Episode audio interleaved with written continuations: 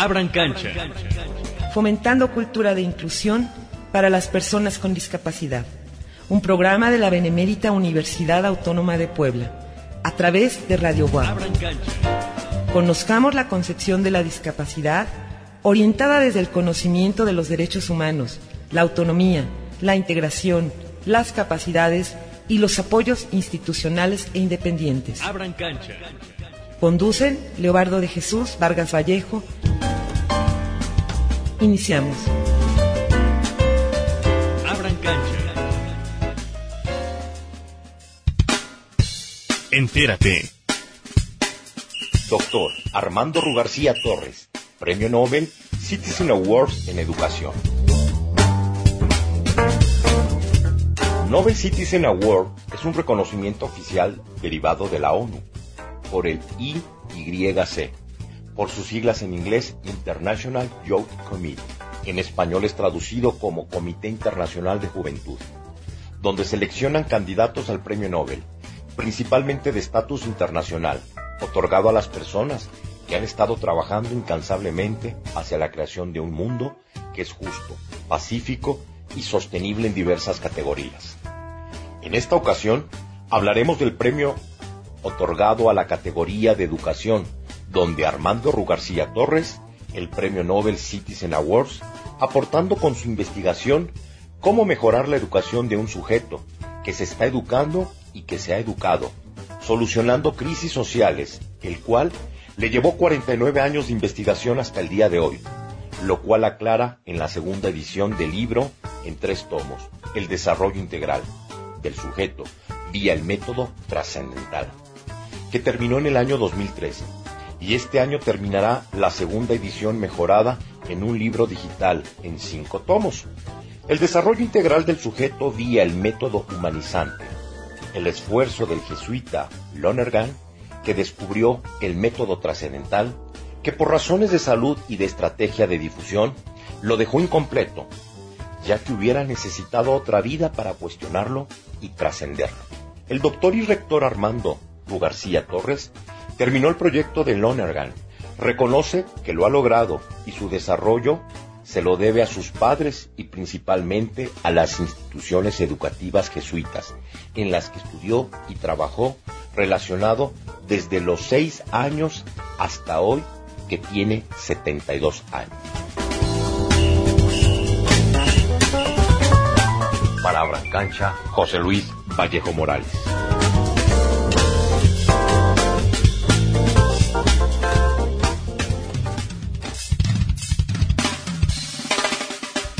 Tal amigos? Muy buenas tardes. Estamos una vez más en su programa Abran Cancha, fomentando cultura de inclusión a personas con discapacidad. La voz que les habla, Eduardo Vargas Vallejo, agradeciendo el favor de su atención este domingo 21 de febrero del 2021 y vamos a estar eh, platicando sobre eh, pues el método humanizante vía método trascendental y lo que significa esto en relación al Premio Nobel de Educación que eh, estará dándole continuidad a el tema de la semana este pasada. Y pues bueno antes de empezar con, con esta entrevista quiero agradecer en la producción y operación de este programa a Néstor Vázquez así como a todo el equipo de colaboradores que hacen posible que Abran Cancha llegue hasta sus hogares, como el caso de Lauralicia Sánchez Corro, José Luis Vallejo, Miriam Castillo, Dani y todo el equipo de colaboradores que ya durante prácticamente siete años de manera ininterrumpida han hecho posible que lleguemos hasta donde ustedes se encuentran. Pero bueno, sin más preámbulo, vamos a la presentación de nuestro invitado y continuamos en Abran Cancha. Abriendo cancha con Doctor Armando Rugarcía Torres.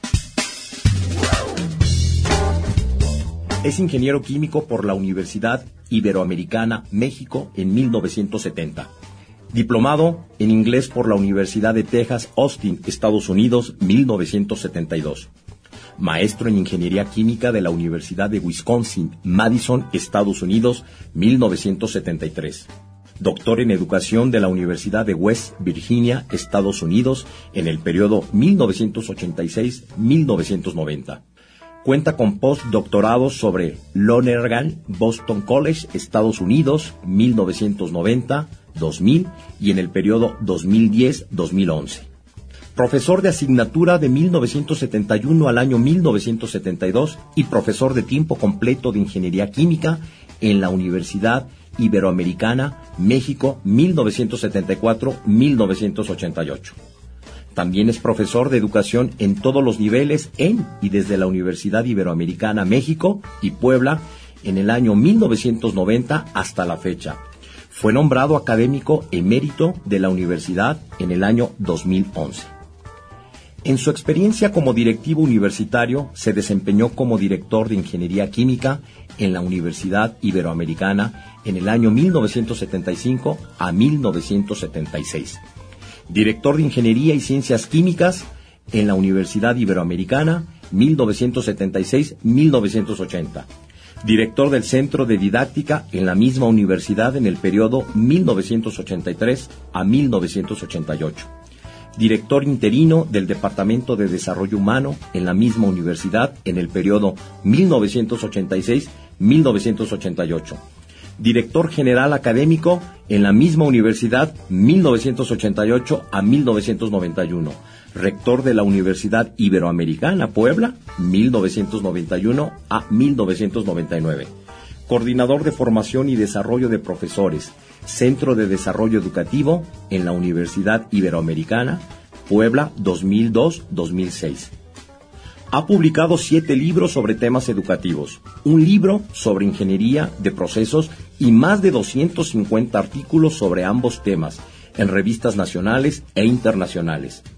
En el año de 2013 se publicó después de 15 años de investigación la trilogía El desarrollo integral vía el método trascendental hacia una ética del sujeto auténtico y la humanización real de la sociocultura, México, Sistema Universitario Jesuita en México y Editorial Náhuatl. Doctor Armando Rugarcía Torres, bienvenido a Abran Cancha.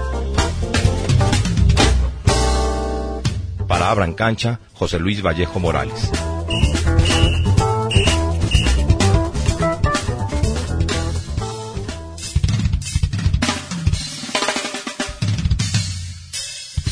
Continuando, eh, amigos, en este programa, una vez que eh, ustedes ya escucharon la presentación de este nuestro invitado, el doctor Armando García Torres, pues me da mucho gusto, doctor, volverlo a tener en estos micrófonos de este Radio WAP y de Abran Cancha y que sigamos platicando sobre este eh, tema tan importante que es el método humanizante, eh, cómo evolucionó del método trascendental al método humanizante y también pues este eh, la importancia en relación a que pues este haya tenido el, premio Nobel y lo iremos vinculando con preguntas y temas que estábamos tratando al final de el tema pasado en relación a cómo esta teoría y filosofía de vida pues ha, podido o podrá eh, también solucionar algunos elementos de los que tenemos actualmente. Pero bueno, empecemos eh, desde eh, pues la, primera parte que este, sería importante. ¿Qué significa el que se haya pues, obtenido o adquirido este reconocimiento de el premio Nobel bajo este proceso de investigación de ya 49 años de trabajo en relación al método humanizante, doctor. A ver, muy bien. Hay algo que también eh, me mencionaste. Quería que conectara un poquito la reflexión acerca de esta pandemia. Así es, sí, doctor. Vamos a también a ir reflexionando en relación a la, a la pandemia. Así es. Y eso es lo que preparé también con Perfecto, doctor. Lo, que tú habías dicho. Entonces, claro que sí. De acuerdo con, eh, con lo pactado, eh, que entendí que era como muy crucial y lo es, y voy a conectar con el descubrimiento. Y les pregunto a ti y a Néstor, ¿qué es lo mejor que podemos hacer en tiempos de pandemia y después de que terminen esos tiempos? ¿Alguna respuesta? ok, doctor, en este en ese sentido, bueno, pues obviamente creo que ahorita uno de los grandes este problemas que nos ha ocasionado la, la pandemia y que hemos venido este trabajando y desarrollando durante esos programas es que pues este desafortunadamente al vivir en, en familias de manera aislados, el vivir este pues con un cambio total de, actividades, los niños no poder sociabilizar, no estar en escuelas, en estar todas las familias las 24 horas dentro de, de, casa y no tener pues esa interacción cotidiana con trabajo, con otros grupos sociales y demás, pues esto ha incrementado factores de eh, eh, salud mental, ansiedad, estrés, depresión, eh, violencia familiar y muchos otros este, temas que creo que eh, se han venido eh, maximizando y pues este presentando en, a lo largo de pues, prácticamente ya un año que llevamos en este sentido. Y por eso creo que la, la importancia de hablar como el, el método este humanizante permitiría pues este mejorar estas condiciones eh, pues eh, emocionales y de, y de y de cambio radical de, de vida que estamos este, viviendo doctor. Exactamente. Bueno, eso es lo que vamos a voy a voy a enfatizar y a, comentar. Bueno okay, ahora ya ahora ya después de 57 años ya son de investigación teórica y aplicada en el aula eh, buscando cómo mejorar la educación de los hijos, alumnos egresados, que son las mismas personas. Los hijos son alumnos y después egresan y trabajan, ¿no? Es el la, la época del trabajo y la de la formación de otra familia, ¿no? Eh, descubrimos eh, que, o descubrimos mi hija y yo, que la educación se mejora al fomentar el desarrollo integral del sujeto vía el método humanizante. Ahora, este es una, un lenguaje que pues no, no, no se ha entendido porque no se ha difundido. Y agradezco a, aquí a tus asesores, a Néstor, a todos los que participan, que hayan tenido esta inquietud de promover o de fomentar esta, este método humanizante, este desarrollo integral del sujeto, de las personas, vía el método humanizante, es decir, eh, que este, esta propuesta, este descubrimiento, va mejorando la mente y el corazón de las personas desde antes de ser concebidos hasta que se mueran o nos muramos, ¿ok? Al menos que tengamos un accidente mortal imprevisible o una catástrofe social o mundial como la que hemos provocado con los siglos que nos anteceden las que han provocado la, esa catástrofe somos nosotros, somos todos los seres humanos. porque Ingenuamente, porque nadie se va a, suicidar, pero hay autores eh, que dicen que eh, las civilizaciones desaparecen no por matar, no por muertes, sino por suicidios. Es decir, nos estamos suicidando eh, cotidianamente y en parte, en parte porque nos falta, nos ha faltado algo que, es muy, muy sencillo, pero muy obvio quizá, pero no lo habíamos contemplado. ¿Ok? Eh, entonces, con los siglos que nos anteceden, como las pandemias, las guerras, los tsunamis, ingenuamente, ingenuamente imprevisibles. Eso es lo que eh, ha ocurrido y pues no hemos podido lograr deshacernos de ellos. Seguimos y seguimos y van a seguir al menos que, al menos que eso es lo que voy a continuar.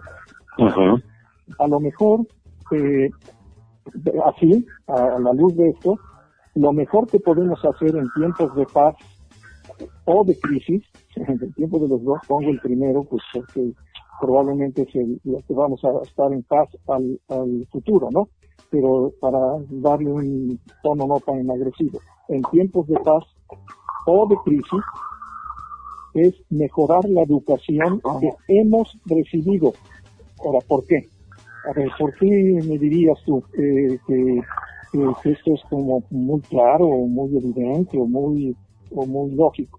¿Por qué no hemos podido o no hemos eh, sido capaces en tiempos de paz o de crisis en mejorar la educación que hemos tenido? ¿Por qué?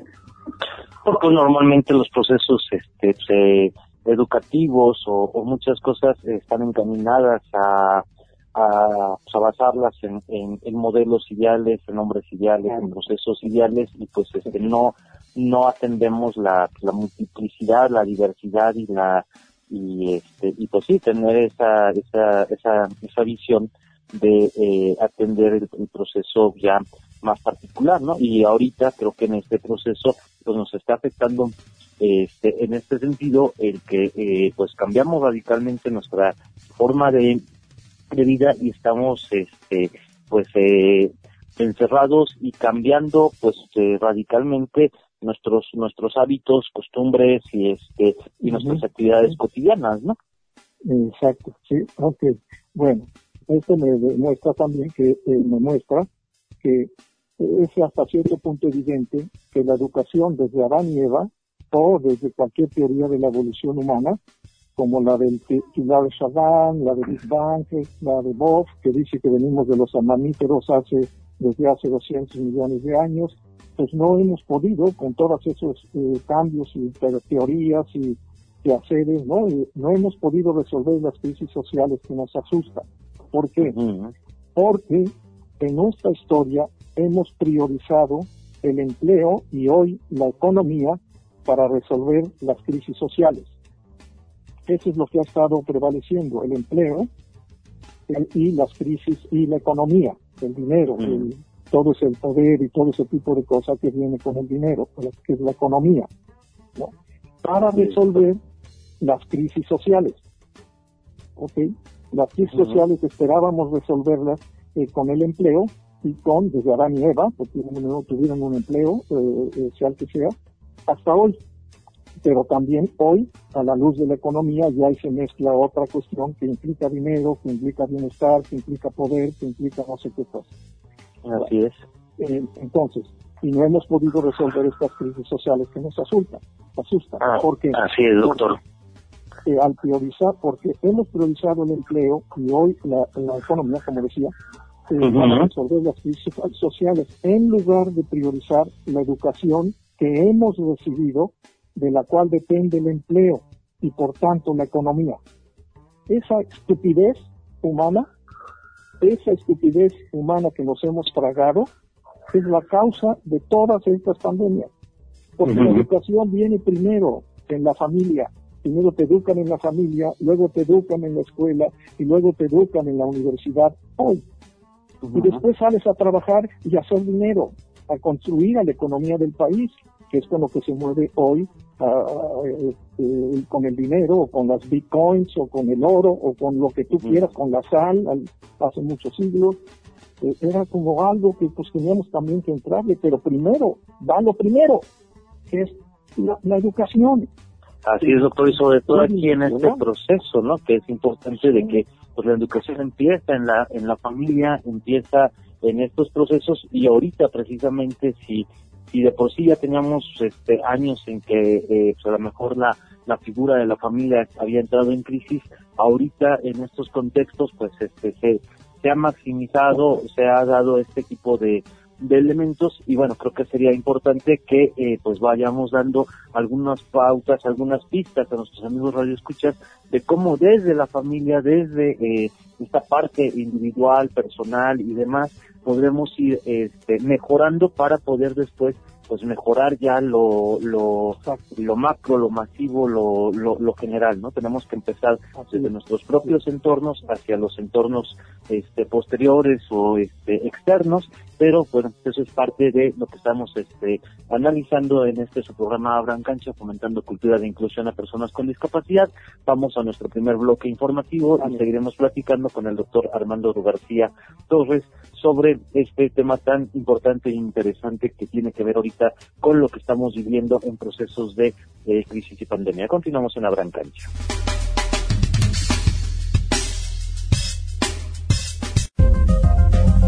¿Sabías que?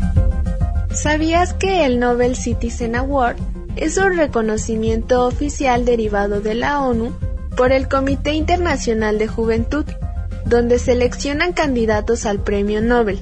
principalmente de estatus internacional, otorgado a las personas que han estado trabajando incansablemente hacia la creación de un mundo que es justo, pacífico y sostenible en diversas categorías. Para Abran Cancha, Miriam Castillo.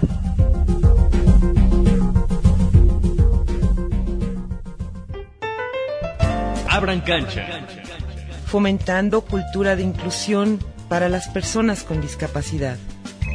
Teléfono en cabina 229-5534.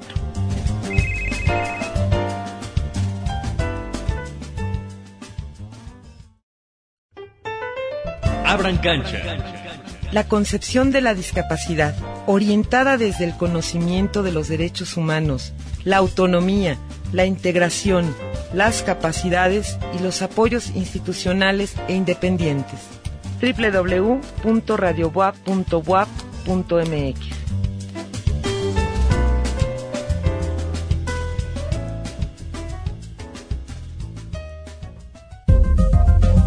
¿Sabías qué? ¿Sabías que el doctor Armando Rugarcía Torres es nominado al Premio Nobel Citizen Award, aportando con su investigación cómo mejorar la educación de un sujeto que se está educando y que se ha educado, solucionando crisis sociales, el cual le llevó 49 años de investigación hasta el día de hoy. Para Abran Cancha, Miriam Castillo.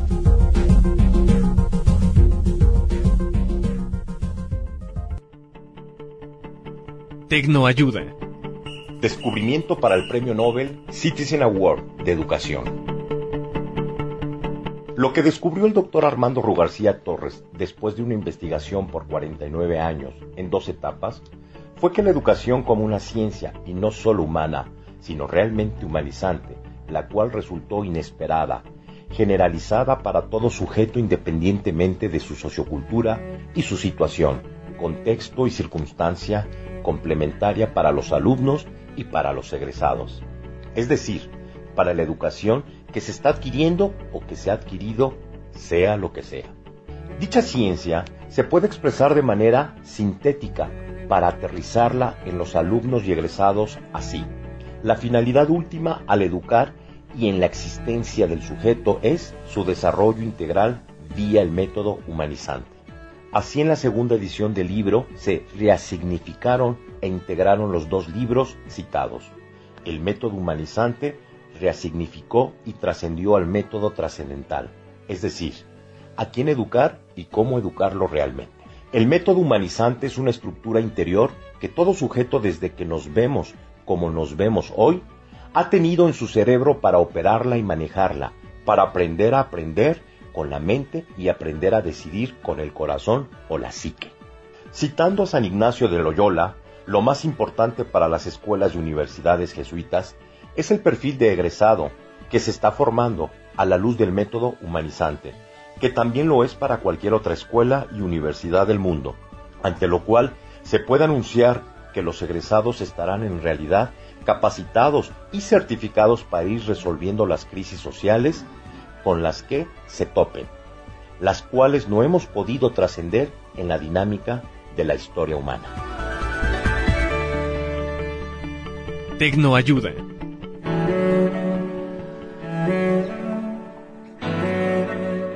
Para Brancancha, José Luis Vallejo Morales.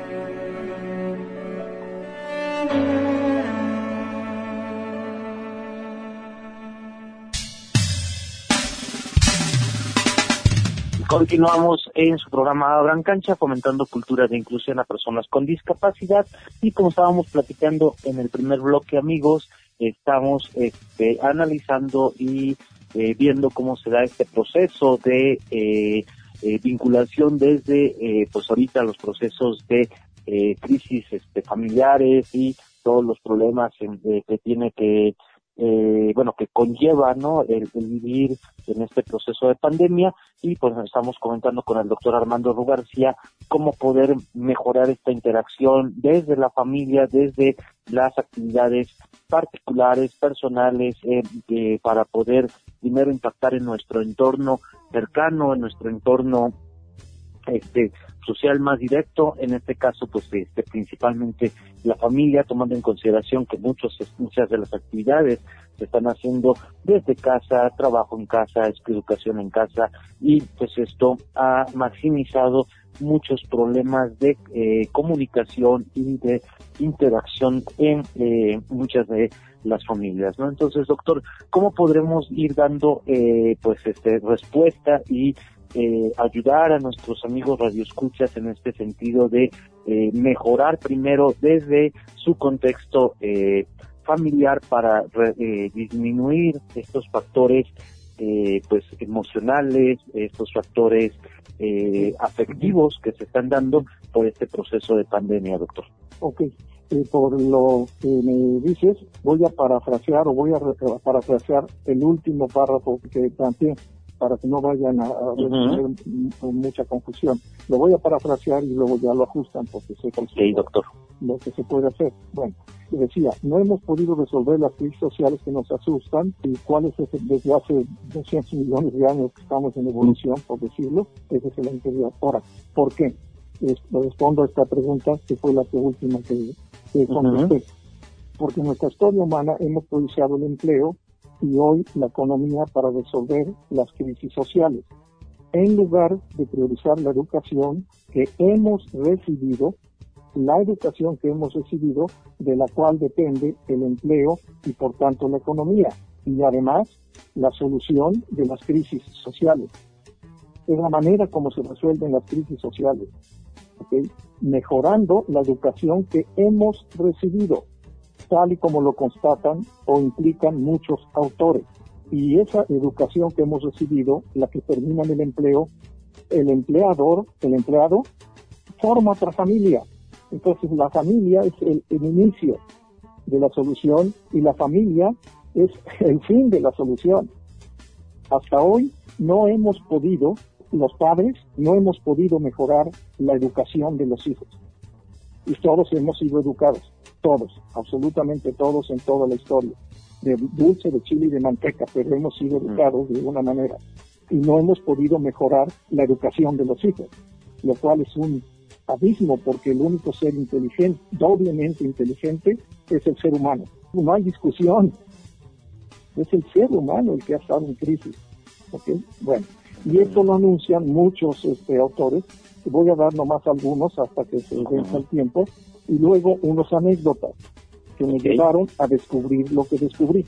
Esa es la clave. Esa iteración con preguntándole y preguntando y preguntando a, a los estos grandes autores que han hablado no solo de la educación, sino de, la opción por el hombre, por el ser humano concreto, no por la- los estudios, no por la- los grados, no por los libros, no, no, no, no, no, les importaba el beneficio a los seres humanos, cosa que el medio ambiente no puede hacer esa educación del medio ambiente es estúpida, es, es inútil.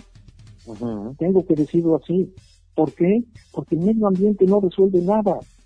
Los que hemos estado dilapidando, lastimando al medio ambiente, a los árboles, a esto, a la madera, a los aserraderos, a todo ese tipo de cosas, a, a meterle a la carne que se come uno de los animales, eh, eh, le ponen salmuera para que pese más y se compre más y se venda más caro. No, no, no, no, no, no el ser humano estamos, estamos en crisis. Y aquí va- voy a ir apuntando algunos este, eh, juicios que me hicieron esos auto- ciertos autores que pues se me ocurrieron ahorita para conectarlos con esto, pero son miles más, miles más de juicios. Ok, bueno. Edgar Morin, que es un francés. ¿Cómo podemos salir de las crisis sociales si estamos en crisis educativa? Y viceversa. ¿Cómo podemos salir de las crisis educativas si estamos en crisis sociales? Ahí está la paradoja macabra que hemos vivido. Inconscientemente, nadie tiene la culpa. No se sientan culpables, por favor. Nadie había descubierto esto. No lo digo por soberbia, lo digo porque así es en realidad. ¿no? Entonces no, no, no quiero dinero. Yo sé que no me voy a llevar ni un quinto cuando muera. Entonces, no me vengan con, con jaladas de que, estamos un soberbio, es un loco. No, no, no estoy loco. No estoy loco. Todavía, ¿no? A lo mejor sí me voy a suicidar, de, pero de depresión, porque no me pela nadie. O no me pele nadie, pero ya, ya tengo de... Bueno, eh, ese es el, el de, el de morir. Entonces, ¿cómo podemos salir de la crisis educativa, esta nueva, etcétera? Pues con esta propuesta educativa. Es la que sirve mejor. Además nos adelantamos a mejorar prioritariamente la educación y punto y aparte. Pero bajo la tesitura del desarrollo integral y el método humanizante. ¿Ok? Eso es lo que descubrí después de 57 años de investigación en el aula y todo eso. Bueno, como había dicho. Luego, Represa, este es un eh, empresario muy notable que fue, es, o, o, fue presidente de Nestlé y afirma, nosotros tenemos un lema, mejoraremos lo que hacemos si mejoramos lo que somos. Yo te bien lo que dice, si mejoramos lo que somos. Sí, señor Represa, eso lo dijo en 1993 si yo lo tuviera ahí enfrente en esa conferencia que dio, que yo la leí en una entrevista, eh, yo le diría, oiga, señor Represas, sí, está interesante, eh, eso es cierto, la diría yo a la luz de lo que descubrí, pero ¿qué somos los seres humanos en realidad? ¿Qué somos?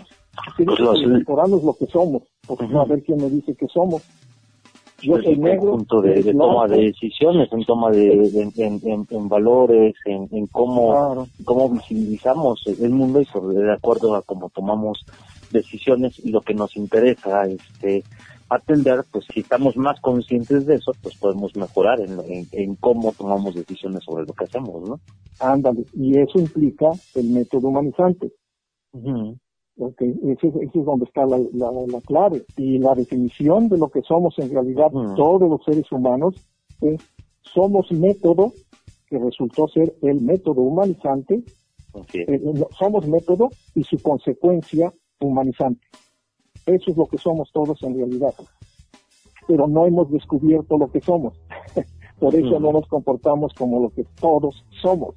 Entonces, eso que decía Represa es imposible de lograr en ese tiempo. Ahorita ya se puede lograr, pero también mejorando la educación al principio. No, no, no después de que están en la empresa, porque eso no va a lograrlo. y, la educación de, no, no, como hablábamos en, el programa anterior, no la educación desde el concepto formal, la educación desde todo lo que conocemos, cómo visibilizamos todo nuestro entorno desde que nacemos hasta que morimos, todo el tiempo y toda la la vida nos estamos educando constantemente, ¿no? Y, no necesariamente en, instituciones o en procesos de instituciones formales o educación formal como tal, ¿no? Ándale. Y por eso este este método, eh, este desarrollo integral, que rato voy a descubrir, mejora, hace mejores seres humanos, los mejora, y eso mejora, ¿qué, qué quieres? ¿Qué mejora del ser humano? Su mente y su corazón. Eso vino de la integración del método trascendental, que hasta ahí llegó Lonergan, y el método humanizante, que es la de las decisiones, que tiene que ver con los afectos, que voy a mencionar al, eh, enseguida, nomás acabo con los autores, son ya muy poquitos. Bueno, otro, la TAPI. A pesar de los esfuerzos, es un mexicano, ex jesuita, a pesar de los esfuerzos que se han hecho, sabemos muy poco sobre cómo hacer mejores seres humanos. Muy poco. Entonces, si este señor lo dice, que es el prócer de la educación que ha tenido México más relevante, eh, ese es Pablo Latapí, él no engaña. Se puede equivocar, pero no engaña.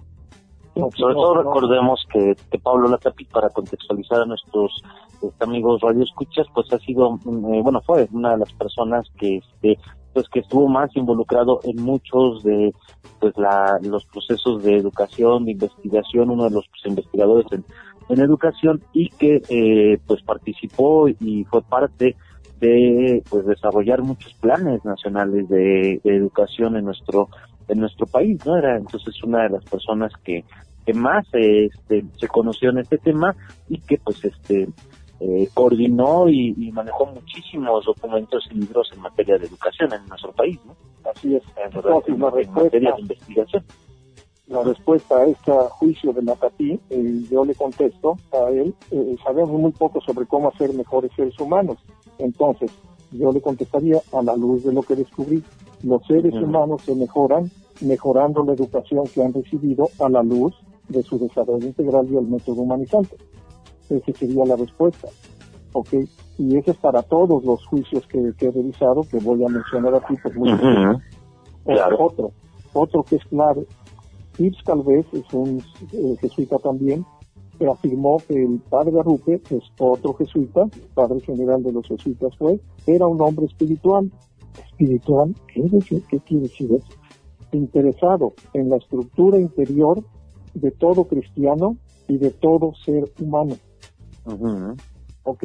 Sin embargo, como no pudo definir en qué consistía dicha estructura, tuve que investigarla y concluir que esa estructura interior que está en el cerebro, en, en, el, en el cerebro, así en la mitad del cerebro y en la frontal del cerebro, eh, interior, mejora el desarrollo integral vía el método, eh, que es la mente, perdón, que es la mente y el corazón, vía el método humanizante.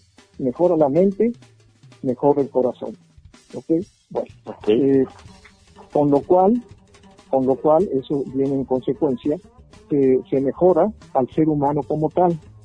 Se mejora al ser humano como tal. Ahora, este descubrimiento que sin esperarlo, eh, sin merecerlo ni esperarlo, me ha dado tres distinciones internacionales para poder aterrizar en las escuelas y universidades de inicio en México y en Latinoamérica. Esto ya vamos a empezar a hacer eh, probablemente cuando salgamos de la pandemia en México, y si no desde antes, a lo mejor, en las escuelas y universidades eh, de México, Latinoamérica y probablemente de América. Eso vendrá después. Y eso es un anuncio que tiene, y lo vamos a hacer desde Roma, pero eh, en México, porque yo fui el descubridor y por eso es el premio Nobel porque descubrí esto y pues, pues quiero mejorar a, los miembros de mi familia, a los miembros, a los mexicanos. Yo no quiero mejorar a México, no, yo no quiero eso. Eso no existe. No son las personas que, no son las personas las que vivimos y las que eh, nos amamos o nos matamos. Por Dios, no sigamos con esas necesidades. ¡Viva México! No importa, ¿qué, qué, qué, celebramos cuando celebramos, por favor? Ganó el América. celebramos la guerra mundial, la, la, la revolución, celebramos la, la conquista. No. Millones y millones de pesos se gastaron en la celebración. Pues, ¿qué celebras? Si estamos todos jodidos. No, no sigamos con esas necesidades, con esa ingenuidad. Porque no, por Dios. Luego, para rematar, Víctor Franco. El ser humano es un psicólogo muy prestigiado. Se puede comportar como un cerdo o como un santo. Cerdo y santo. Y de sus decisiones, más que de sus acciones, como tú anunciabas un poquito la su relevancia, depende cuál de ellos se manifieste. En la Biblia dice, por sus actos los conoceréis. Eso no es cierto aunque me vaya al infierno. Eso en el infierno tampoco es cierto, ¿no? Entonces, no, no, no tengo duda para afirmar eso. La Biblia está equivocada en muchísimas partes. Porque era una época muy, muy anterior. Todavía no había ni ciencia, ni tecnología, ni, y eso Ay Dios, pues eso es una, un potencial que, que lo ha generado la inteligencia humana. sí, y aparte pues ha sido interpretada por muchas personas y de muchas maneras y hay muchas versiones, pues, todo eso ha generado que se, que se pueda ir desvirtuando, ¿no? El, origen, ¿no? No, así es, y no hemos analizado el origen del hombre, no sabíamos ni qué, qué somos en realidad, por eso tuve que investigarlo. ¿no? Entonces, esto es, sí de veras es muy crítico de que las decisiones determinan a las acciones, ¿no? Ah, eh, así es. Y, eso, eso, bueno, ¿por qué?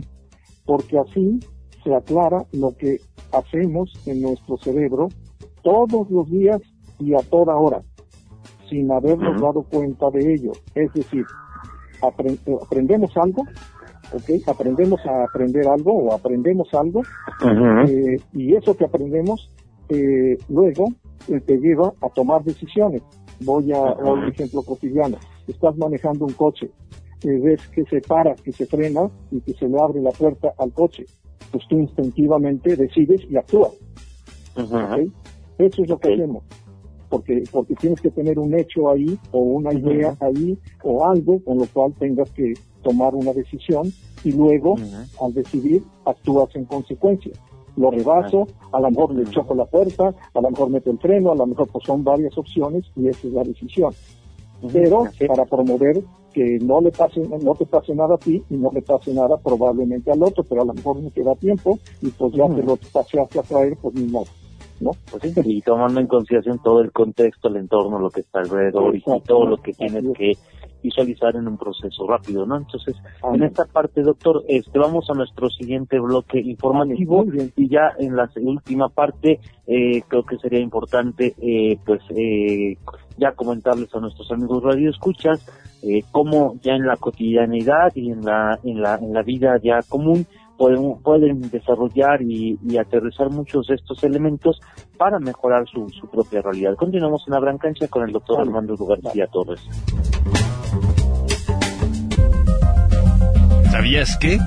¿Sabías que el doctor Armando Rugarcía Torres fue profesor de asignatura y posteriormente de tiempo completo en la Universidad Iberoamericana? Ha desempeñado diversos cargos administrativos y el último fue el de rector de la Ibero Puebla de 1991 a 1999. Para Abran Cancha, Miriam Castillo. Abran Cancha. La concepción de la discapacidad, orientada desde el conocimiento de los derechos humanos, la autonomía, la integración, las capacidades y los apoyos institucionales e independientes. www.radiobuap.buap.mx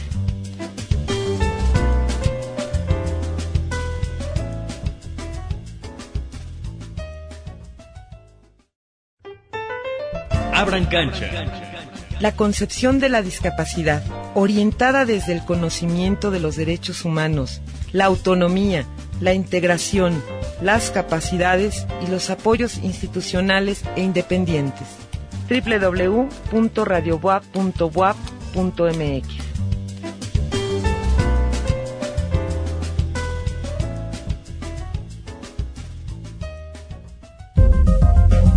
¿Sabías que? ¿Sabías que el doctor Armando Rugarcía Torres ha publicado cinco libros sobre educación, un libro de texto sobre ingeniería de procesos y más de 250 artículos sobre educación, liderazgo, capacitación, currículum, formación de maestros, desarrollo de habilidades intelectuales, valores en la educación, métodos para educar, toma de decisiones y resolución de problemas, los cuales han aparecido en revistas nacionales y extranjeras. Para Abran Cancha, Miriam Castillo.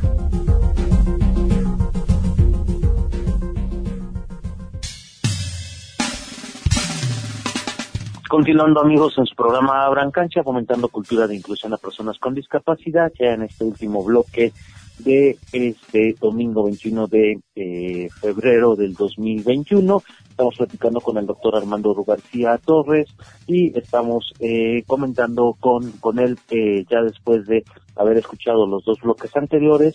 Vamos a eh, pues comentar y le, y le preguntaré al doctor cómo ahora esta parte de, de entender eh, después de que eh, las decisiones y pues son importantes y el, aprender a, a, decidir pues es fundamental para desarrollar el método este humanizante y que es más importante que las mismas este acciones ahora tratar de ir a pues este actividades más cotidianas para eh, ayudar a nuestros amigos radioescuchas a pues este identificar cómo podemos aplicar este método humanizante ya en nuestra vida cotidiana y pues mejorar muchas de estas problemáticas emocionales que estamos viviendo gracias al proceso de pues eh, nueva normalidad, pandemia y todo lo que nos ha dejado pues esta esta situación de eh, modificación social. Doctor, continuamos en este sentido de tratar de eh, visualizar, aterrizar y vincularlo a actividades de cómo esto lo podrían ya aplicar de manera más cotidiana en su día a día los diferentes este, radioescuchas y familias de pues nuestro programa, doctor. Vale.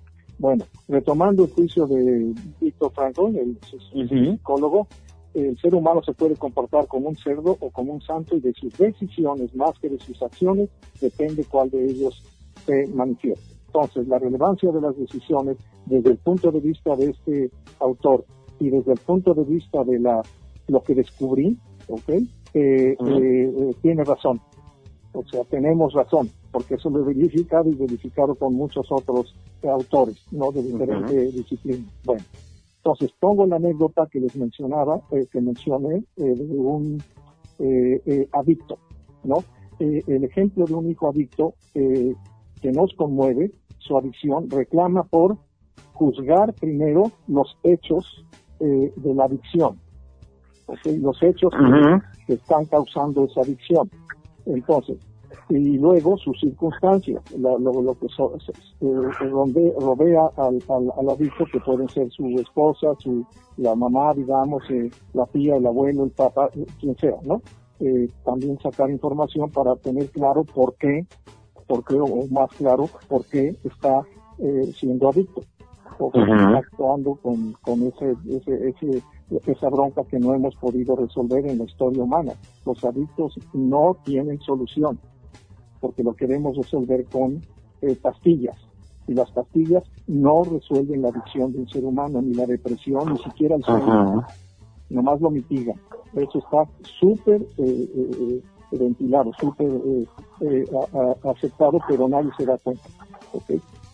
Porque no hemos hecho reflexiones de este tipo. Bueno, entonces, les platicaba de que en el Zócalo de, Puebla eh, encontré a un aparente egresado de la universidad y me comentó que eh, mi hijo eh, era adicto junto con su sobrino.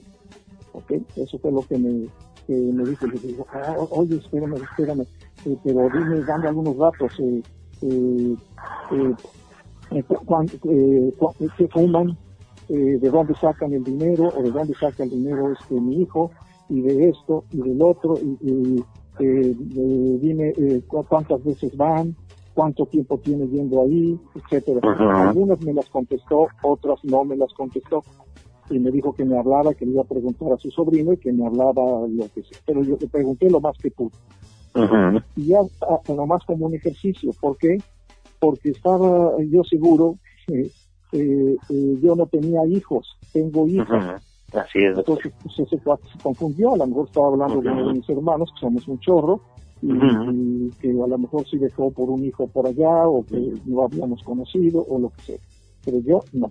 Entonces, eh, eso es lo que eh, tenemos que empezar a dilucidar y a tener mucha certeza, porque luego seguimos lastimando a los hijos, porque las adicciones no son hacia una droga, hacia un, un qué, una pastilla, una esta. Si no toma su pastilla, le va a dar. Si no toma, le va a dar, le, va, va, a tomar. Y si no toma, su... no, no, no, no. Eso no quita la adicción. Las adicciones son, son en general hacia un alguien que estuvo lastimando en la vida sin tú creer que lo merecías, o que estuvo lastimando a alguien que tú sentías cariño por él, generalmente es cariño por ella, por la mamá, y que se la madreaba. Eso es lo que causa la adicción.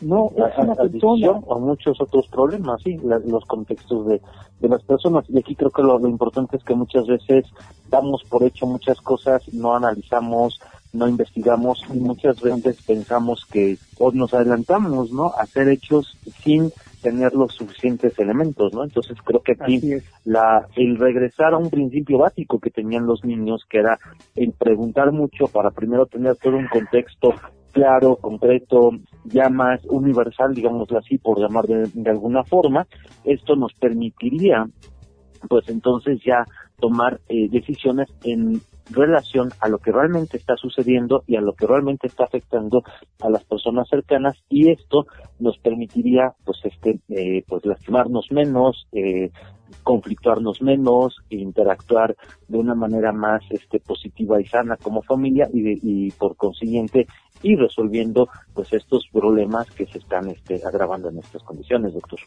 Así es eh, ok, eh, a ver, eh, te digo una cosa y ven, si lo, lo dejan para hoy o para después.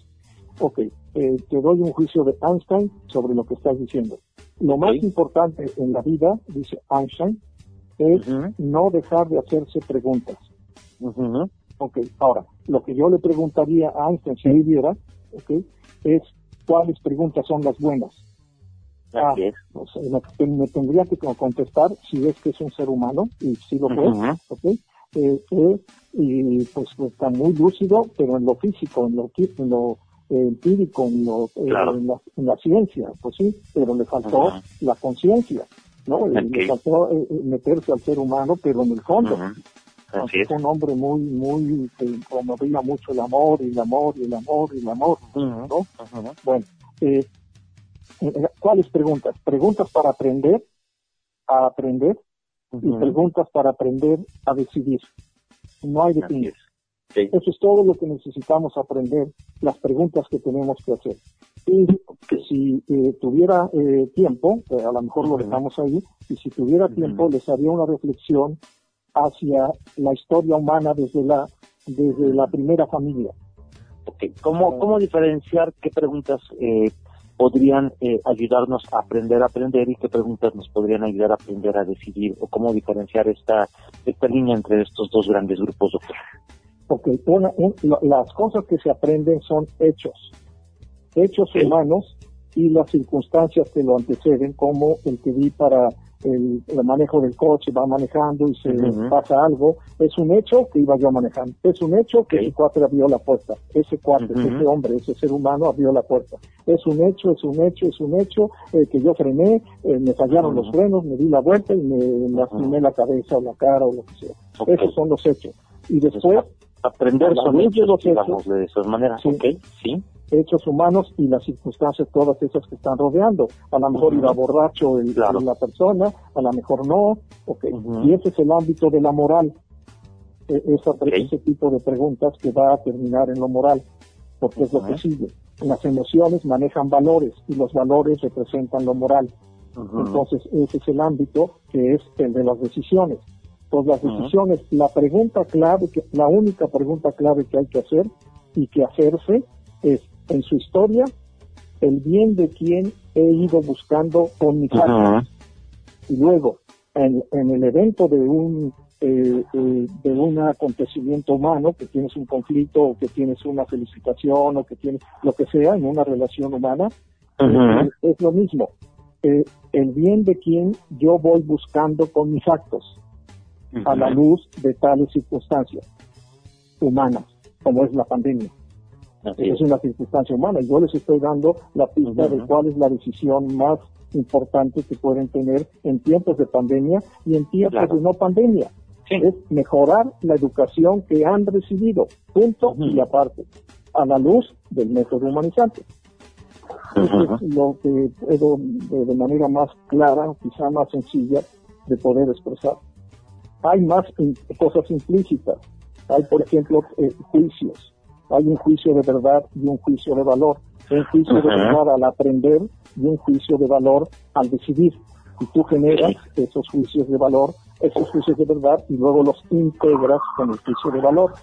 Pero eso es muy fácil porque se integran el, eh, preguntándote tú ante tales hechos el bien de quién voy buscando con mis actos, el de que se el venía borracho o el mío, o el de los dos. ¿No? Pues, pues, pues no hay más que de esas dos piñas en ese caso. Y también de mi familia, y también de mis empleados, y también de mis amigos, pues sí, porque no voy a despreciarlos, ¿no? y, lo idóneo sería que buscáramos un equilibrio entre todos los actores este, o personas humanas que estaban ah, interactuando para poder este realmente decidir en, en ese punto digamos justo o medio de, de esos dos de esos dos, tres o el número de actores que sean, ¿no? Eh, eh, ándale, sí.